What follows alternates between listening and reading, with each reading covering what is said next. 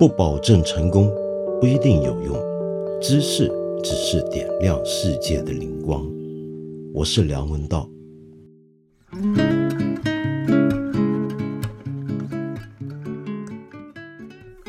呃，我昨天了，也就是你听节目是今天嘛，对不对？我昨天上午呢，问我的同事们，哎。最近有什么话题大家想聊呢？建议一下，我的编辑们就建议了各种各样的选题，都是些热门时事题材。结果后来呢，其中一位说：“哎呀，天天看这些新闻啊，真是让人越来越紧张，越来越沉重，心情都不好了。不如讲点休闲的东西吧，让大家舒服舒服点。”的确啊，我们这个节目啊，最近也被人批评太水了。为什么呢？因为总是跟随热点贴热点啊，那这个这样的节目太没营养了。说的也对，既然是水，我们今天再水一点。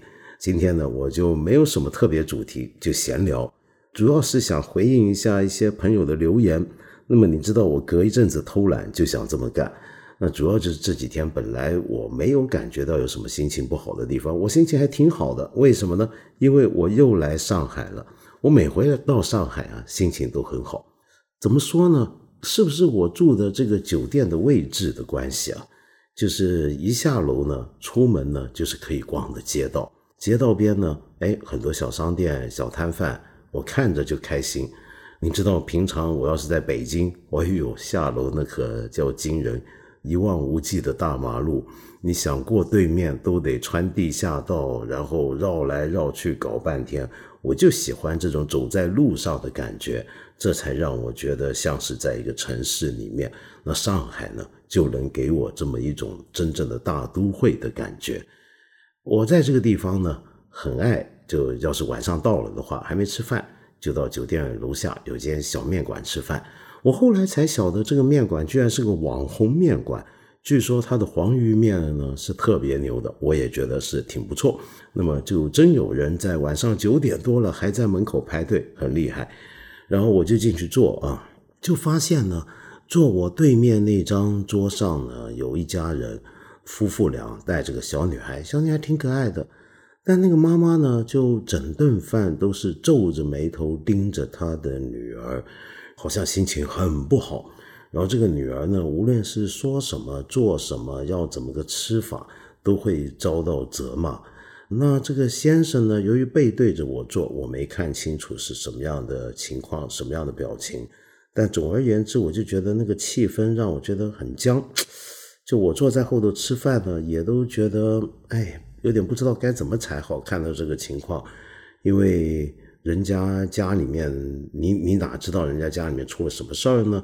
然后总而言之，就是表面感觉就觉得这个妈妈，哎呀，好凶啊！对这个女儿，她是不是情绪不太好呢？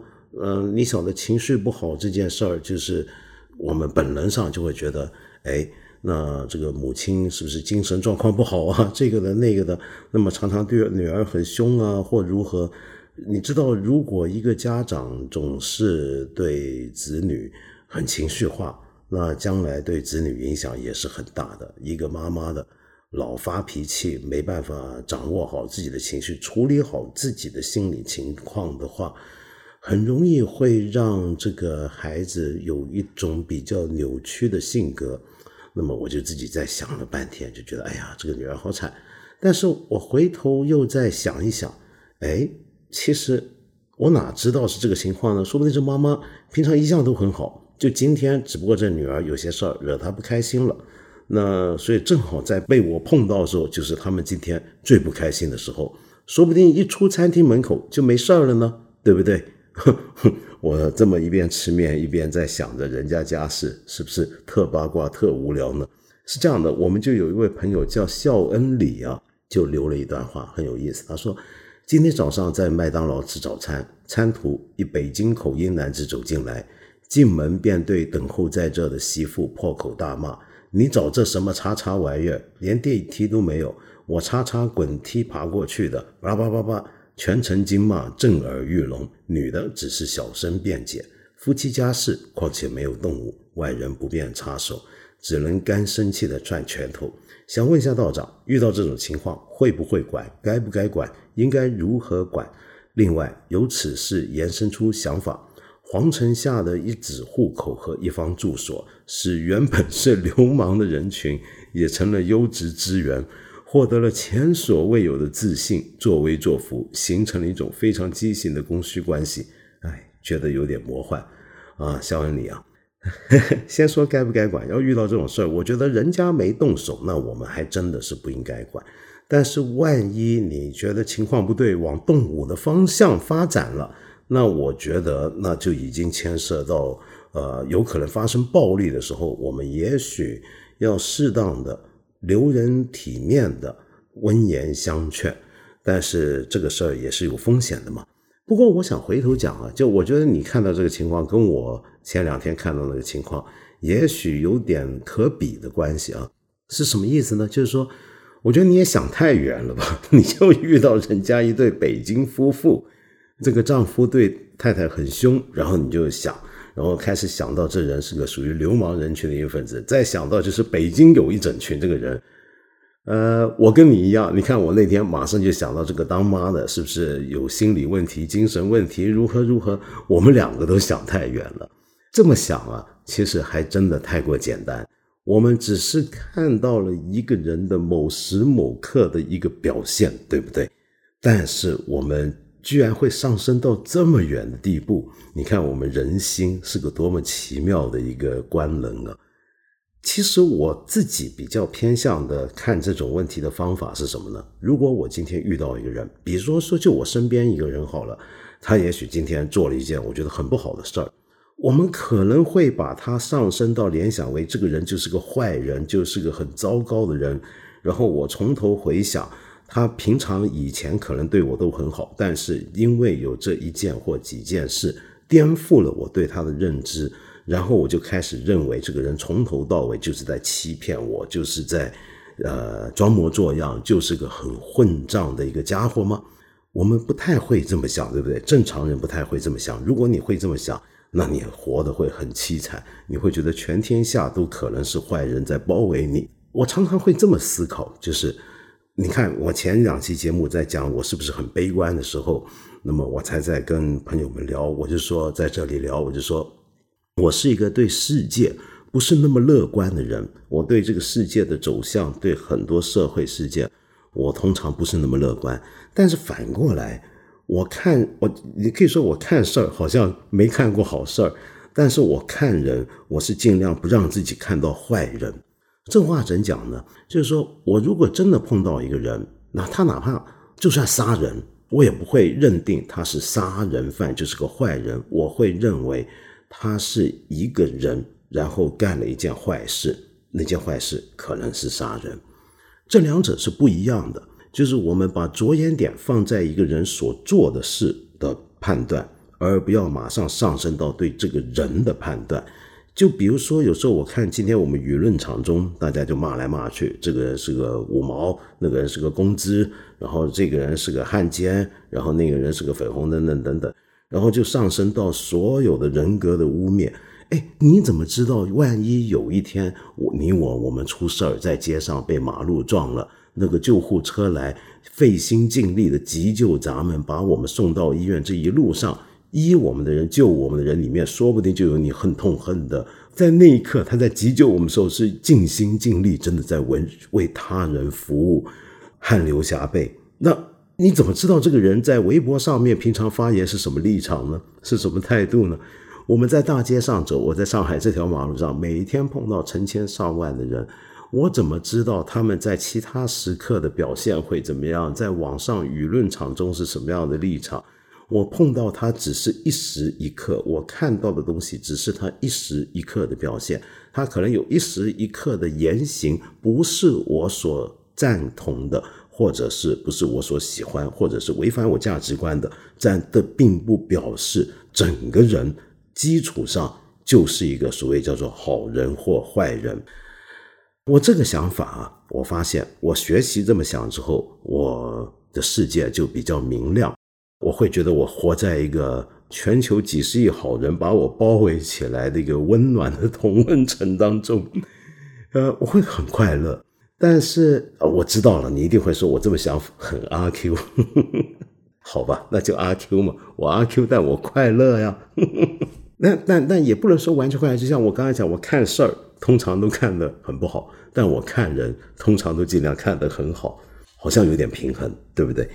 那么刚才说到杀人啊，本来我今天是特别想讲这件事，就是复旦大学的一位数学科数学院的一个书记，被一位不满他的未来结果的一位老师割喉而死，这真是一个悲剧，一个惨剧。那么这个事情呢，目前我所知道的信息还不够充分，所以我不太敢讲了。本来想说，还是不太敢讲。可是我觉得稍微想提一下，我觉得挺惨的啊，就是。看到今天，我讲很多人都说同情那位老师，呃，尽管我们大家都知道杀人是绝对不对的，但是为什么还是有那么多人同情他呢？就是看到他的那个苦况，然后让大家发现到，哦，原来我们今天有这么多的青年教师是处在这么一个很不稳定的状态中，要竞争上岗，然后有人就说啊，这其实全世界都有，没错，全世界。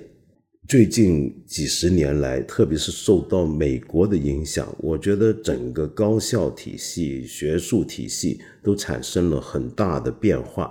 这个变化，我觉得不一定完全是好事儿，很多时候还是坏事儿。我们上一集节目不是讲过西南联大吗？嗯，你回想一下，当年西南联大教书那些老师啊，我觉得真想不出有几个是在今天能够。竞争上岗，然后继续当教授当下去，那不太可能。为什么呢？因为今天我们一个青年教师进到学院里面，首先要照顾大量的课堂，很多的课是交给青年教师去教的，资深的教授呢不用怎么管。然后他们还要做很多的研究，那这个研究呢要发表大量的合乎标准期刊规定的论文。然后呃，跟着彼此竞争，看谁的论文呃发的多，发的好，然后有没有发在好地方，才能够确保接下来的学术前景跟职业生涯。这这个情况，我觉得以前的那些老师们、老教授们是搞不定的。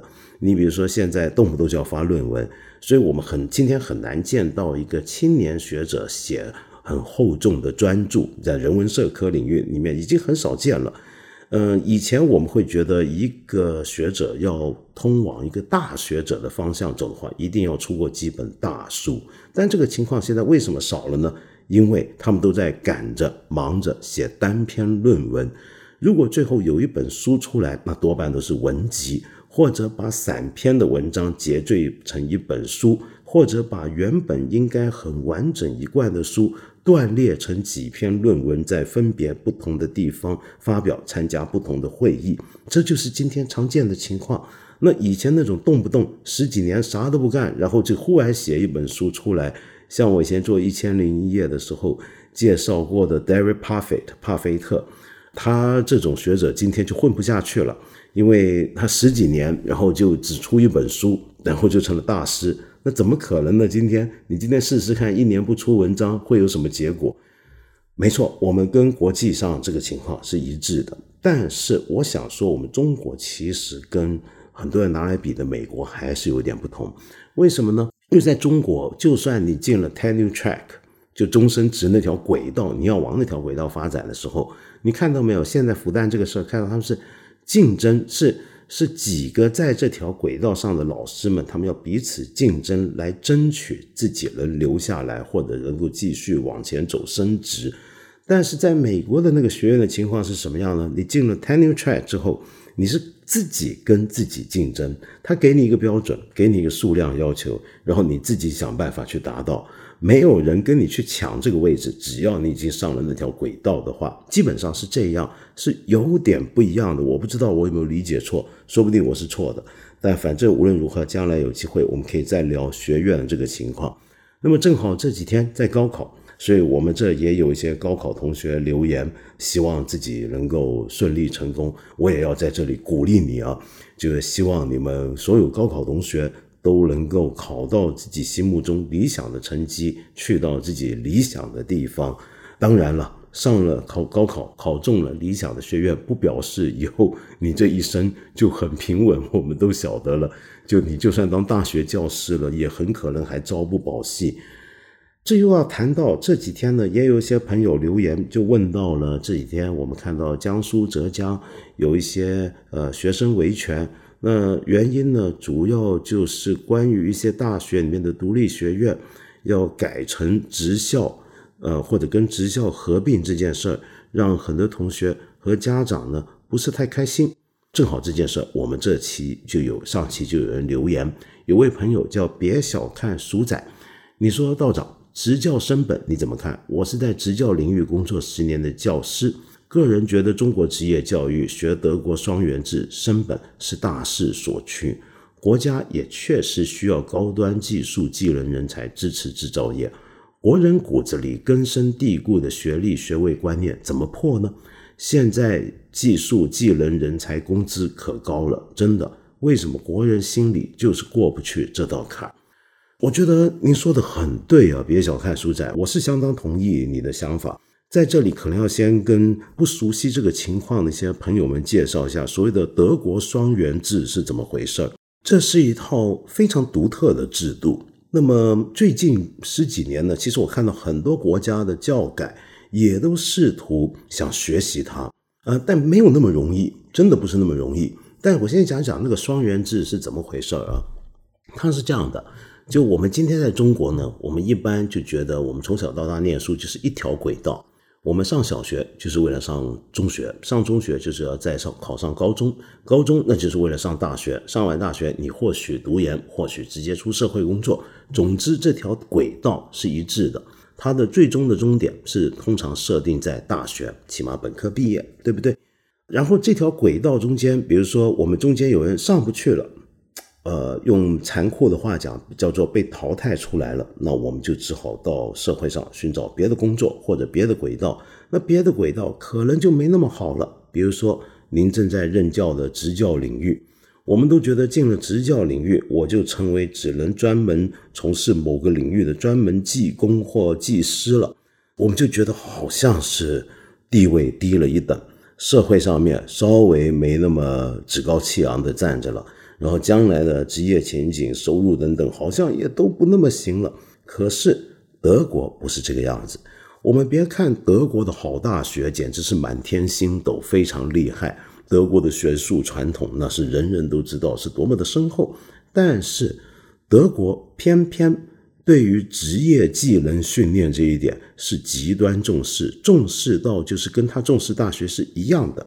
他们小学的时候。就会带着他们的孩子去参观各种各样的工作，比如说工厂、汽车厂或什么的，然后让他们了解这个社会上面每一种工作大概是什么情况，就算不能穷尽，也大致有个一个概念，是不是？然后呢，再去看一看这个社会上面各种工种，哎，他们原来都很重要，对于我们这个国家，对于这个世界是有非常大的贡献。而且你也看到了，从事不同工种，哪怕是一个工人，他的工作也都是让人非常满意的。不止得到的薪酬不错，而且他的生活在社会上面的地位也都相当不错，就让他们有这个感觉。好，然后等到上中学，上了中学到毕业的时候，他基本上就可以开始选择了。一个孩子，他不是因为你成绩不好。所以你才上不了大学，而是你去选，我可以成绩很好，我都不上大学，为什么？我要去职业训练学校，而去职业训练学校并不被认为是低于去读本科的一件事儿，是一个同样值得尊重的东西，这个就叫做双元制。那么有道理吗？其实它有道理。你我们想想德国制造吧，我们今天说中国制造，你你回想一下德国制造在全世界是个什么名声？你在德国，你一个呃中学毕业生进职校，然后最后进工厂，比如他进一个德国名车，奔驰、宝马、奥迪，他在工厂里面做工人，你觉得他的地位会低于一个德国一个普通大学毕业生吗？怎么可能呢？你就光说收入，如果你在德国的大学本科毕业，你进入一个企业工作，你头几年收入分分钟是绝对比不过。你当年一起中学毕业的一个同学，他已经在一个职工位置上工作的收入水平的。你光看德国，你就算找人开锁，一个锁匠他收你多少钱？他生活好的很呢。有一件事我印象很深啊，就有一年我在德国旅行，有一天一大清早，我刚到科隆，也就是有大教堂那个科隆啊，我刚到科隆，然后嗯，太早了。就还没到酒店，呃，入办入住的时候，大清晨，那我就在路上看看有没有早开的咖啡店，先吃个包，喝个咖啡当早点什么的。然后呢，就碰到他们在清洁马路，那因为太早了，那个马清洁工还在路上喷洗马路呢，洗刷马路。然后他们正好也到休息的时候，然后他们也来吃早餐，我们就一起坐在一个咖啡店门口露天的座位吃早餐。然后，他们四处都没什么人嘛，他们看到我就主动的，这也很难得啊。这个德国人很主动的，这个哎逗我说话，就说你哪来的？然后我说我中国来的，住在香港。然后聊聊聊，然后后来我发现，哎，他们英文不算讲的很流利，但是能讲。我首先我必须要摆脱我在中国的那种我们平常的印象，就一个清洁工人，他大概外语不会怎么样。那现在一个德国的清洁工人，他能用。还可以沟通的英语跟我交流，然后谈着谈着，哇，你们亚洲真好啊，然后怎么样是吧？然后就就聊起他们的亚洲印象跟亚洲经验，然后那几个工人，呃，他他们接下来就说，哎，我们每年都要去一趟亚洲。我说真的，你要去哪？我们最喜欢去泰国晒太阳了。我们身为一个中国人，你想想看，这个感觉会不会很魔幻？就是一个。清洁工扫刚扫完马路，坐在路边吃早餐，跟你聊，然后用外语跟你聊天，然后告诉你他每年要去泰国度假，去海滩旁边啊，去 resort 去游泳晒太阳。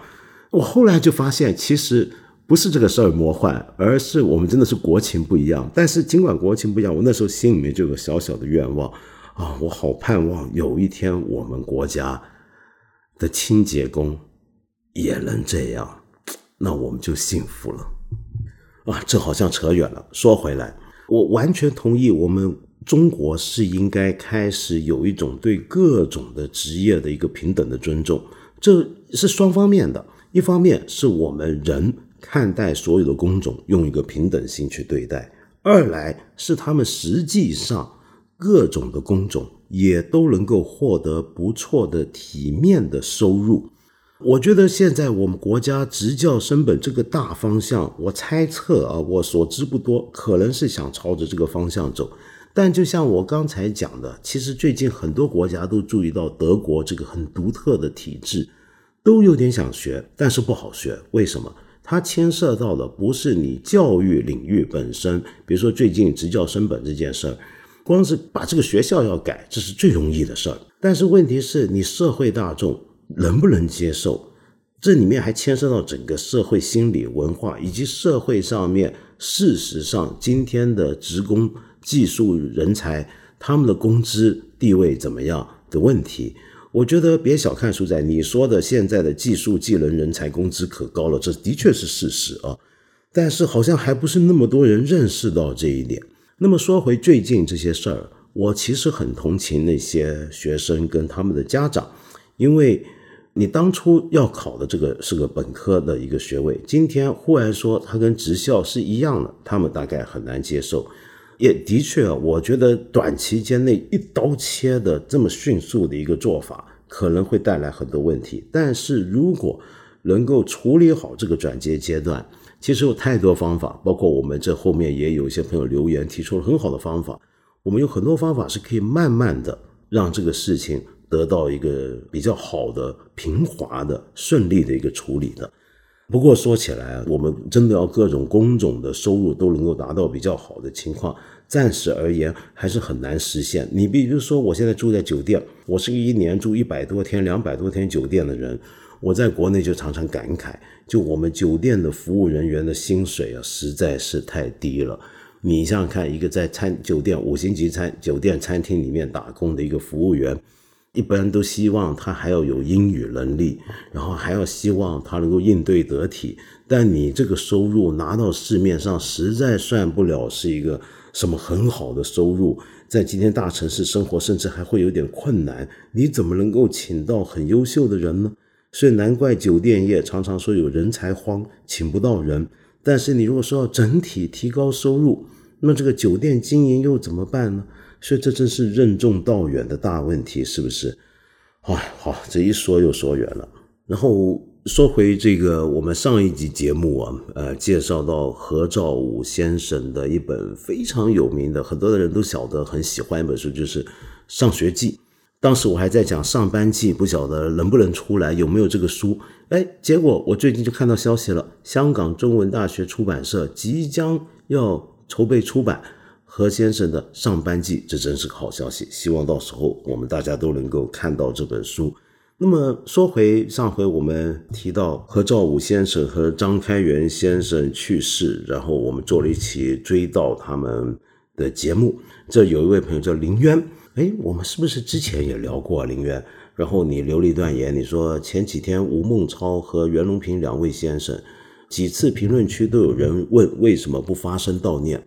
你说作为平台不适合，看不惯就取关随意云云，还扯上了不允许、不赞同这样的大的帽子。过两天呢，又出这么一档节目，标题就写着悼念，还真是双标。评论区居然没人说这件事儿，看来看去都是赞扬。和你这样说话，迟早播不了的杞人忧天，真是可笑。然后您第二段留言是随便吧，反正精选了才能被看到。你们想怎样的声音被看到，怎样的声音才能被看到？就这种做派也好意思说言论自由，太好笑了。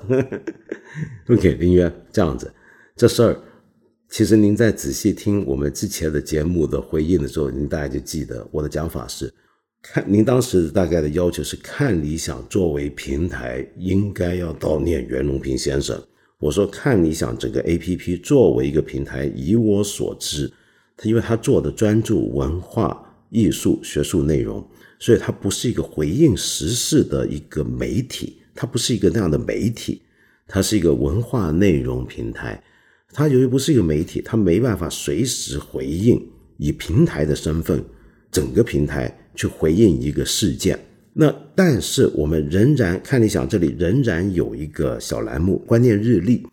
在观念日历，其实已经提到了袁隆平先生去世，以及我们推荐了相关的内容。当时我是这么回应的：作为整体平台是不适合，我们只能在平台内的一些相关的栏目，各以栏目的身份来回应。好，八分不是平台，八分是看理想这个平台里面的一个栏目，我们在这个栏目来回应一些时事，来回应一些事情，比如说上回我们悼念两位先生的去世，因此跟平台。整体去悼念是两回事儿，好不好？是不太一样的哦。再请注意一下，我是用八分这个节目来做一期节目悼念两位我非常尊敬的学者。那么，而整个平台我们是不会这么做的。我以我所知是不会这么做的。然后跟着，那为什么我们这个节目又不去悼念袁先生呢？我们之前也说过了，因为。我除了感恩跟追悼之外，我没有太多的话能说出来，跟别的大家已经知道的东西会有什么不一样，就这么简单。我们上次也解释过了，我就不再重复了，对不起。但是我想从您这儿呢提出一点，我们今天很喜欢批评人的时候，有一些标准的用语会出现，比如说带节奏啊什么的，然后双标最近很常见。我们这些词用的太多，乃至于我们忘记了双标指的是什么。双重标准指的是说，在同样的处境下，同样的类似的处境、类似的脉络下，我们应该要保持要做任何价值判断的时候，尽量维持标准的这个判断标准的一致性，否则的话，就可能会出现前后矛盾或者表里不一的情况啊，这叫双标。请注意，它的前提是可比较的脉络跟可比较的情形。我们举个具体的例子好不好？就假设有一天我们中国国民在海外被别国的军队杀害，那么我们非常愤怒，然后我们要外交交涉，那么要非常严正交涉等等。如因为你被我们的国民在别的人的国家国土上被别人的国家的军人杀害，这可是个很严重的事情，对不对？那么，如果对方有人说：“哎，你们这不是双标吗？你们当年还在自己国土杀日本人呢，杀日本兵呢？你觉得合适吗？你会不会觉得这真的要双标呢？这不可能，为什么？因为这是完全不可比的两种情况。因为我们知道，当年来中国国土上那些日本是侵略者，如如果他是士兵的话，那我们为了要反抗侵略，我们的军人跟他作战，把他打死了。跟我今天我们国家一个普通百姓，他就算是个退伍军人，去你那个地方工作也好，旅行生活也好，然后被你们的军人杀害，那是两回事儿，对不对？所以不能够这么比较。所以我用这个例子想说明，我们在说什么事儿是不是双标的时候，要先确立的是对这个处境的相似程度的掌握。当这个两个拿来比较的处境或两个世界，它所处的这个脉络。它已经达到完全不可比的地步的时候，我们应用不同的价值判断标准来判断，就不能说是双标。我们价值判断的标准啊，是要应用在各种场景之上。我们首先看那些场景是什么样场景，所有的判断都这样。我有一套标准，然后我标准是死的，活的是判断应用的场景。那场景要可判断。那么，所以我们这里讲的很简单。平台就是看理想 A P P 这个平台，节目是八分这个节目，八分这个节目不是一个这样的平台，这是我的个人的小小的栏目。OK，好，那么这边再说到言论自由也是同样的道理，我们的言论留言区里面精选评论的理由很简单，因为按照国家法规，我们必须严格执行，有些不合适的。或者容易刺激起大家不合适情绪的评论，我们可能要需要过滤一下，这点我也很抱歉。那么至于声音出来了，能不能被看到？怎么样叫做被看到？比如说是不是我回应才叫看到？那这个东西其实跟我们一般所指的言论自由是没有关系的。您在我的节目后面留言，我有没有看到？我看到回不回应，或者这个声音能不能出来？这个是因为是我个人的节目，是这个平台上面的一个栏目，在这里谈的，我们一般谈的不是言论自由。就好比说，你在一个学校，学校鼓吹言论自由，然后你上课举手提问，老师没看到，没照顾你，或者说我们今天上课时间很紧张，大家不要提问了，那这个不叫做限制言论自由。这个是一般是不一样的，因为我们平常讲的言论自由，我们一般情况下所指的是，我们在这个社会，在一个社会里面，在一个国家里面，我们公民有没有针对我们的公共事务发表自己看法的这个权利？你有没有这个机会能够发表你的言论？你的言论是不是在一个能够接触到公众的平台或者场合下发表？然后你发表了一些言论之后，会不会因为言论本身而得到很不好的后果？而这个后果是来自公权力的。通常这种情况，我们来讨论言论自由，嗯，那是完全不一样的。那背后当然还有更多的理论假设了，但是我们就免得在这里再长篇大论的谈下去。有机会将来有兴趣，我们可以再聊，嗯。还有另外呢，我们前几期提到过害虫的问题，就是说到我为什么不杀家里面在我身边的蟑螂或者是蚊子啊、苍蝇等等。然后有朋友就强调说这些可是害虫，然后我还说害虫不害虫是有文化成分的，也有心理成分的。然后大家非常。准确的指出，不，这里面还有一些很硬的科学依据。因为比如说蚊子会有传染病，这我们都知道，对不对？是有的，啊，其实呢，我必须说，的确是。但是呢，哎，你别信我啊，这是不是一个那种民间迷信？就我总觉得，就是我从小到大跟各种的昆虫打交道的经验，我是那种传染病要是有的话，可多了去了。我就是那种觉得一个小孩，如果小时候从小活得太干净，那么哎呀，以后恐怕抵抗力会弱一点。就如果我小时候跟虫子们玩得多、混得多，我说不定强悍一点。其实你别信我，这是瞎说的啊，这可能是瞎说的。我只是相信，我们今天公共卫生环境，我们这周边没有疟疾，没有什么的话，没有黄热病的话，我觉得好像好点。对于这个昆虫携带的传染病，比如说蚊子，我稍微就有点放松了。这很可能是我过度放松。那么其实蚊子这件事儿呢，还真的是我很了解，很恼人。如果我看到我们这很多朋友说实在是有点受不了等等，我是非常能理解的，我是觉得没有问题的，我完全没有任何谴责大家的意思。但呢，我们这就有位朋友跟我感觉大概路子有点近啊，叫做如风。您说呢？尝到过不打死蚊子的甜头。五年前的初夏，突然看到一只蚊子吸我的血，肚子变成亮晶晶的暗红，喝醉一样快飞不起来。意外的想，算了，都喝饱了，打死你血也回不来。奇迹发生，那年夏天太平的蚊子基本不咬我。即便偶尔被咬一口，也没太难忍。第四年初夏，本想这么继续，结果被咬，来不及思考，本能拍死。整个夏天一如从前，咬得很惨。第三年到现在，我都很冷静，被咬或是车里看到蚊子，还是很客气的说：“老兄，咬的差不多就得了，或者快走吧，不想杀生。”哎，的确见效，把经验分享给逢蚊必灭的朋友。果然一顿毫无悬念的嘲笑，呵 呵啊，嗯，如风，这个我们真的是可以好好交流啊。我觉得这个事儿啊，还真有点迷信。就我，我就算学佛，我不会告诉别人说啊，你不杀针，然后蚊子也不害你。这个讲法太离谱了，我觉得。但是我自己可以分享一个我小小的经验。这个本来也不太好讲的，但我就姑且说吧。就这样的，我刚刚学佛，还没受戒，第一年去密集禅修坐禅，因为我们那个是要光着膀子啊。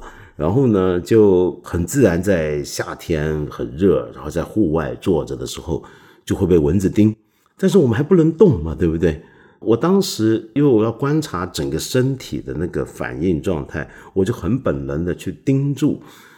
蚊子咬我那个过程，我后来发现，基本上那个蚊子是刚刚啄到我皮肤上面，我开始感觉到我很清晰的那时候，那是我一生难忘的一个体验。当时就是它的脚，哎，降落下来了，我感觉到它的嘴那个针刺进来了，我甚至好像感觉到我的血液流出了，然后感觉到我的皮肤从开始痛。微痛变成痒，因为痒其实不是一种独立的触觉，我们知道痒是种很细微的痛，所以我是觉得痛，因为当时整个感官大概太集中，比较敏锐，你就能够感觉到那种痛了。就平常我们不在意的话，比较粗糙的时候，我们感觉到的是痒，然后呢，再感觉到它飞走了，那我感觉到痛，但是我第一次发现痛是一种很客观的感受。跟我本人对于痛所要产生的那种反应是有可能切断的，也就是说，平常我们痛，那就会觉得很不舒服，心里面不开心，或者我觉得痒，我就想挠痒，然后我才发现这种连锁反应之间的关系是能切断的。那么啊，那天我觉得好开心。当然，这个话我我说我不能讲，是因为。平常我们修行，我们都知道自己能够得到体验，所所谓成就是不能公开说的，否则是很不好的事儿。起码你挺炫耀。但是由于这个是太出阶的、太太太粗浅的一个东西了，所以而且那个时候，这这简直是太粗浅的一件事，没有什么了不起的。所以我就不妨跟您共享一下这个经验。哎，或许您下回也试试看这样。那你就会觉得被咬了，就算疼也不是个多大不了的事情。所以刚才我讲这话，要是冒犯到你的话，或者冒犯到任何朋友，我都先在这道歉。但是我差点漏了很重要的本周道歉时段啊，那就是我上次做节目果然又读错音了，把四才傲物读成了次才傲物。呃，这这个，我常说我的普通话说不好。不一定是因为我的广东话是母语的关系，但这个真是广谱了。为什么呢？因为在粤语里面，恃才傲物啊，我们粤语常常是读成奇才欧嘛。当然，这个“恃”这个字啊，在粤语也有发成“喜”的声音的，但是更多时候我们是读着“奇”，所以就变成奇才欧嘛。然后我就直接的翻译成普通话，就变成恃才傲物，原来是错音。很感谢大家的指正啊。好，然后最后我们有一个朋友叫齐，其实的其。你说啊，最近越来越有点喘不过气来了。我是一名正宗的工程师，算是在我国曾经被卡脖子的行业，现在好些了。从今年开始，我是觉得很多人，特别是微博上那些人的无知，让我感到特别恐怖。比如说什么我国怎么怎么厉害，但是只有我们身处在行业深处才知道我们的差距很大。但是我们不能说说了就是卖国云云。再比如最近的日本资助熊培云等这个事情，让我觉得很恐怖。我们已经发展到这个地步了吗？名单当中的书，大部分我都读过，有写的好的，也有很不喜欢的。但是这些和什么卖国二鬼子联系起来，我真是觉得太恐怖了。我到底生活在怎样的一个环境中啊？我虽然是工程师，但也写作十多年了。我感性的同时，至少我自认也保持了一点工程师最后的理性。这个大环境真的让人厌恶，同时我也反对一面倒的声音。但是质疑和批评的声音是用这种方式发出来的，我真的不寒而栗哦。首先我要说，我很高兴你能够在我们一个曾经被卡脖子的行业里面工作，因为听你这么讲，现在我们已经好些了，我很开心，也很开心你能够在这么一个重要的关键的领域里面发光发热。您说的这种情况啊，哎，怎么说呢？我们最近都发现，好像很多朋友对于。呃，我们的舆论的理解啊，就是把它当成白雪公主面那个魔镜，什么意思呢？就是我们每天照镜子都要问一遍镜子，镜子，世界上谁最美？然后他的标准答案一定是你是最美的，你千万别告诉我白雪公主比我美或者怎么样啊，那那就很不好。可能是这样，让你觉得很难受，对不对？那么，但是你提到了最近这个呃，有人揭发啊，所谓揭发，像你提到熊培云、蒋方舟等人拿了日本的国际交流基金会吧，好像是是的，应该是日本国际交流基金会的钱，然后去日本，然后那个项目的名字还叫做叫啥来着？我我瞧一瞧，你等我一下，叫做中国知识分子招聘会，好搞笑的名字，这个好日本。日本每次啊要用中文表达，他官方用中文表，我不知道他那些中文是谁来翻译、谁来写的，都是很蹩脚的。常常我看到很蹩脚，变成中国知识分子招聘会，招了一些人啊，有一些我还是朋友认识，就去了日本，然后住了一段时间，然后写一些东西。那么大概回来写的都是说日本的好话，于是被人骂为这就是明目张胆的替外国的机构拿了外国的钱，这个不是拿美金了，这回是拿日烟了。然后上升到就跟 CIA 搞这个阴谋颠覆是差不多的一个层次。你当然是谈这件事儿，这件事儿这两天不是很热吗？很多人都在聊。你知道我看到这件事情，我第一个反应是什么？我第一个反应是这这这没找我。我觉得我混的真没出息啊！就 干媒体几十年，就怎么从来没有这些外国机构说给我一笔钱让我去你那住一段时间写点东西，多开心啊！游山玩水还写东西，怎么这么好的事儿从来轮不到我身上呢？这是为什么呢？呃，其实不是没有，过去这么多年来是有一回，我很记得是呃，美国的领事馆。那么有人联系到说他们有个计划，其实我知道很多，这蛮正常的，很多国内学者都参加过，左中右的都去过，去哪呢？去美国华盛顿参观他们的国会运作，然后跟他们政府人员聊天，去认识一下美国政治大概是怎么样。有也邀请过我，但是我呢，说实话我拒绝了。为什么呢？因为我不认为这是个很大的问题，但是我个人不太想拿。任何政府的钱，其实你就算不是给钱，就只是招待我去吃啊、住啊、机票，我都不太愿意。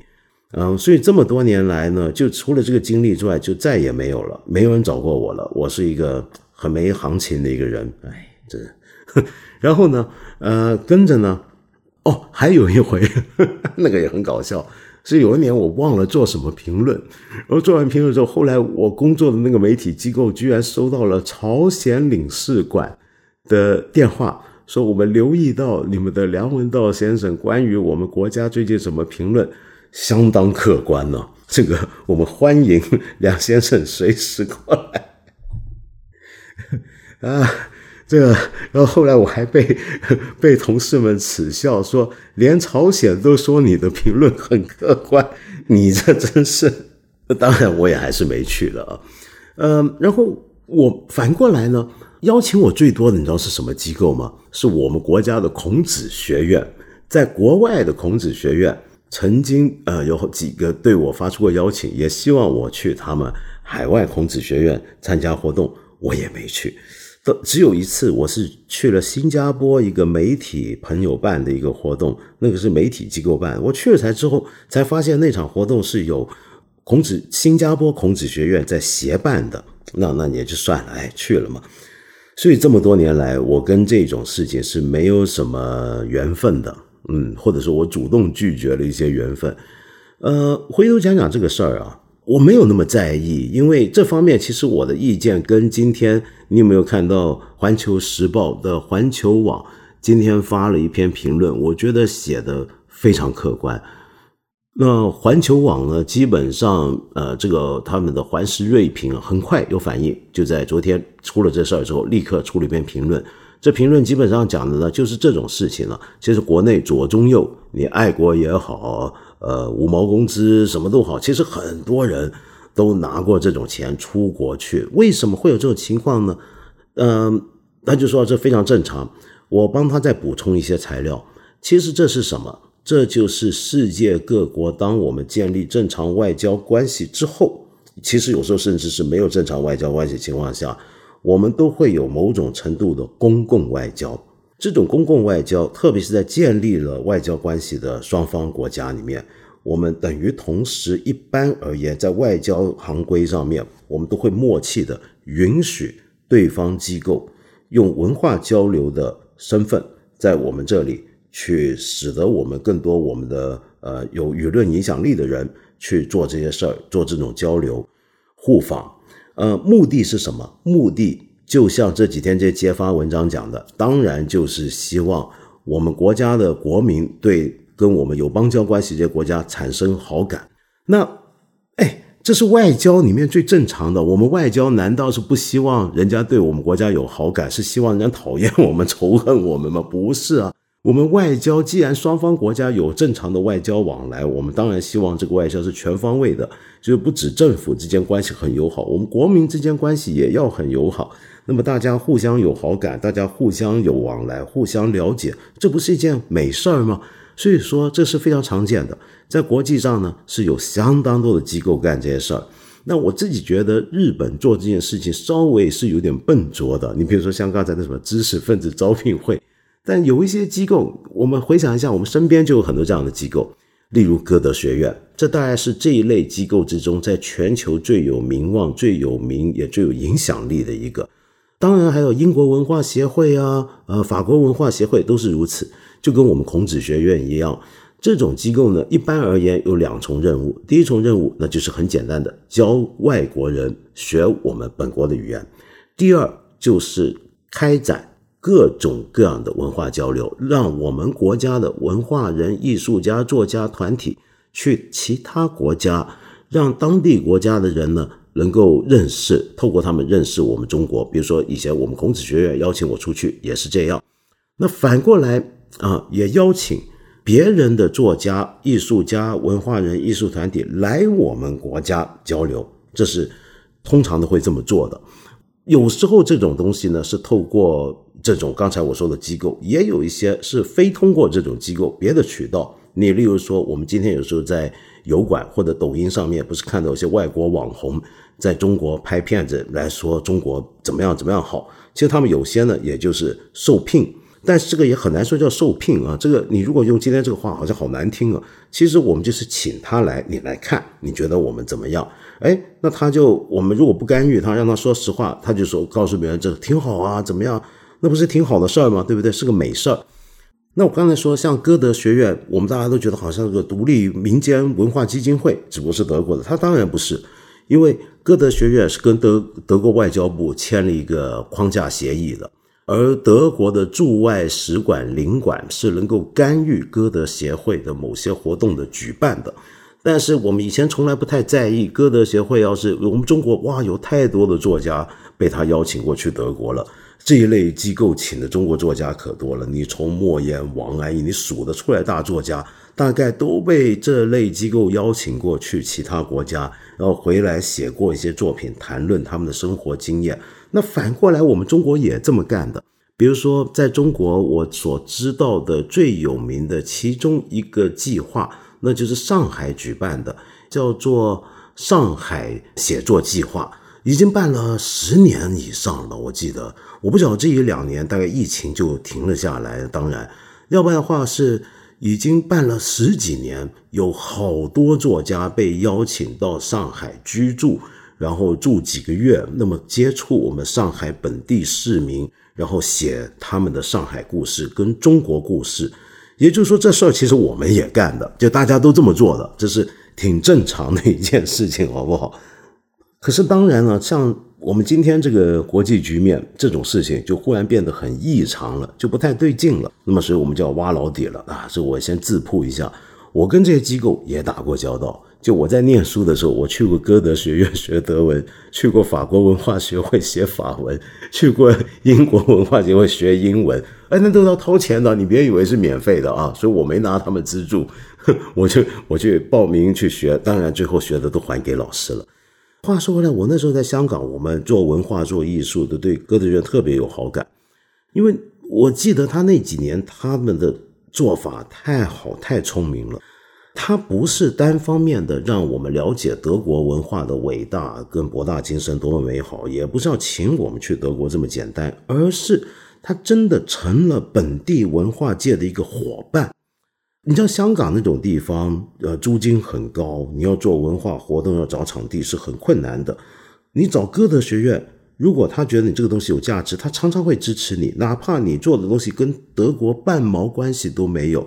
比方说，香港当年非常有名的街头艺术家，那位素人书法家，就九龙皇帝啊，曾兆才，他的第一个个人展览就是在歌德学院的香港分会举办的。你说这个事儿跟德国有关吗？他没有关系，但是他就能这么做，让你真的觉得啊，他好亲切，那是他很成功的地方。我觉得我们是应该学，所以这件事。我反而想的最多的是什么？我们怎么样能够邀请更多外国？不是去批判我们有多少中国作家被人请出去。我想的是反过来，怎么样让更多外国文化人、艺术家、作家愿意来中国？如果有一天我在北京，我在上海，我足不出国门，我就能够接触到世界各地来的这些我喜欢的作家、艺术家，那我太开心了。你说是不是？当然，《环球时报》评论也指出，以及他这个评论得到的反应也指出了我们现况。现况是什么呢？就你看他这个评论后面的留言，就大家在骂。你知道，环球网最近也被认为是个《环球时报》，包括胡锡进都被认为是个公知了嘛？觉得你到这时候还要帮这个说，你是又埋伏的深，又被渗透，你是不是也收了美元还是日元等等这些话都会招呼上的。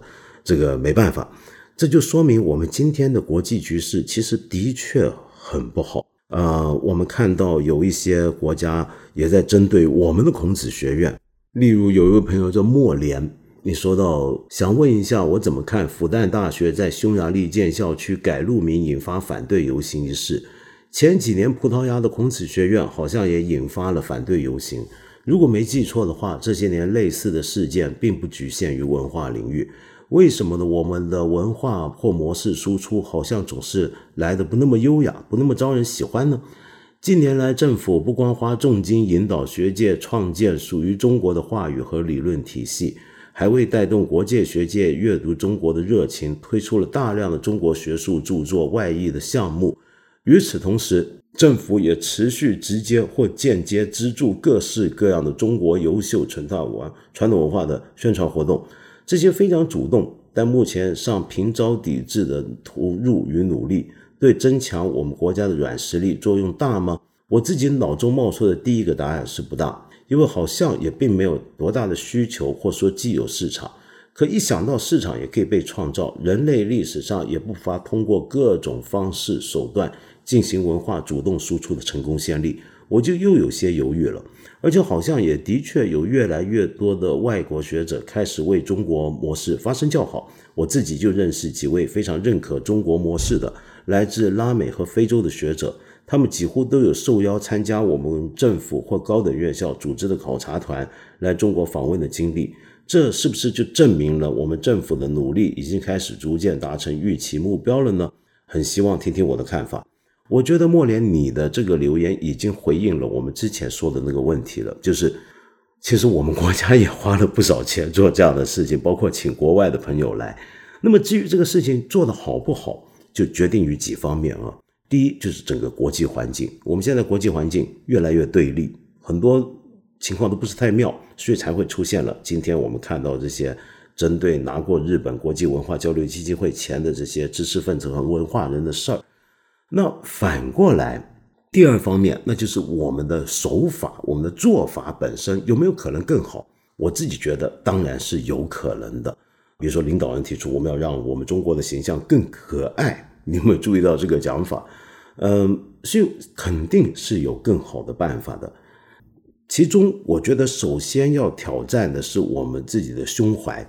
你知道，我非常喜欢的一位意大利已故的大导演安东尼奥尼，在文革期间曾经被邀请过到中国拍纪录片来宣扬中国的文革成就。呃，他回去拍了一部《中国》，那这部电影结果后来被我们官方否认，认为他污蔑中国。但是你今天重看这部电影啊，以及当时的欧洲人的反应，你会发现很奇怪。其实大家是喜欢这部片的，你而且甚至觉得安东尼奥尼他虽然拍了很多当时我们官方认为不好的东西，不利于国家形象的东西，但是其实你换成他们的语境来讲，那恰恰是他们可能会觉得美好的事物。我们可能想他拍出我们国家的取得的伟大的先进成就，结果他拍出的。可能我们觉得不够好，不够美化，或者是反过来，甚至是显出我们的落后。但是人家看到的却是我们的国民的淳朴或什么。所以你看到没有？这里面牵涉一个呃不同文化之间翻译的问题，这是一点。第二点就是有时候啊，我们光说自己好，拿自己的东西出去，你还得看拿什么东西。有些时候你放开胸怀，我们有可能搞出做出很多。很有趣的交流的活动，那些东西不一定是以我为核心。我举个最简单的例子，我们有没有可能用中国乐器去演奏西方传统音乐，而有好的表现，又能够让别人看到我们的美好呢？当然有。说到这，我今天要收住了，又一小时了，我就要介绍一首音乐给你。你有没有注意到最近一两年国内有个很火的中国音乐团体？是一群八零后、九零后办的，很有意思。他们叫自得琴社，这个名字就取得好。嗯，听说一开始的推手是一位玩古琴的朋友，叫唐斌，这个年轻人。然后他们基本上是一群古琴社的朋友发展起来，呃，不一定都是专业职业的音乐家，甚至是有别的正职，但是聚在一起以乐会友。然后想要让今天的青年一代认识我们中国传统音乐的美好，他们拍的视频尤其美，尤其好看，我强烈建议你去看。呃，然后他们放在油管上面，哇，好多外国人留言说好看，真的是看到中国的另一面。然后他们里面穿的汉服，我觉得我们今天很多时候我们的汉服啊还不够理想，但是他们的汉服，他们着的汉服那真是美。那是由上海一个团队叫装束复原去制造的仿古汉服，做的真的很漂亮，然后整个画面非常美好，音乐又好听。我想你听一首他们前一两个月推出的作品，那是由涂化兵先生演奏竹笛，由范晔，哎，这个范晔很有意思，这个名字真的就是《后汉书》作者同名那个范晔，他弹什么呢？西方文艺复兴以及早期巴洛克时期还在流行的努特琴，一把竹笛配上努特琴，两个人都穿着汉服，很有古风。但是演奏的你知道是什么吗？那就是巴赫脍炙人口的名曲《机弦上的咏叹调》。我这首曲曲子啊，其实是被电影电视剧放烂了，但是没关系，我觉得巴赫。很多古典音乐都被放烂了，我只有巴赫，我是觉得他一首曲子怎么样被放烂，他还是那么好听，每回听都好好听。他是我，你不要跟我争论，在我心目中，我觉得人类自古到今有史以来最伟大的作曲家就是巴赫，我可以从早到晚百听不厌。那他这首机弦上的咏叹调，我简直听过无数版本，可是我从来没想过，我们中国的竹笛去吹奏的时候，天哪，居然会有这样的效果！来，我们一起听听看。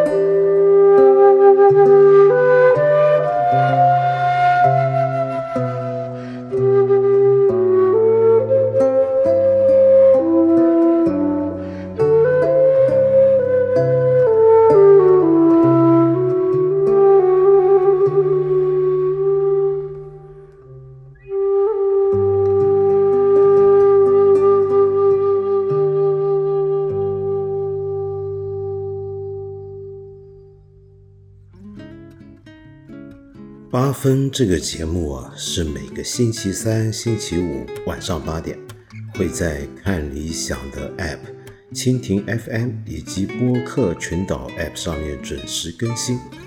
很欢迎你留言给我，给我各种你的意见、你的批评、你的指教。先说到这了，我们下期再说吧。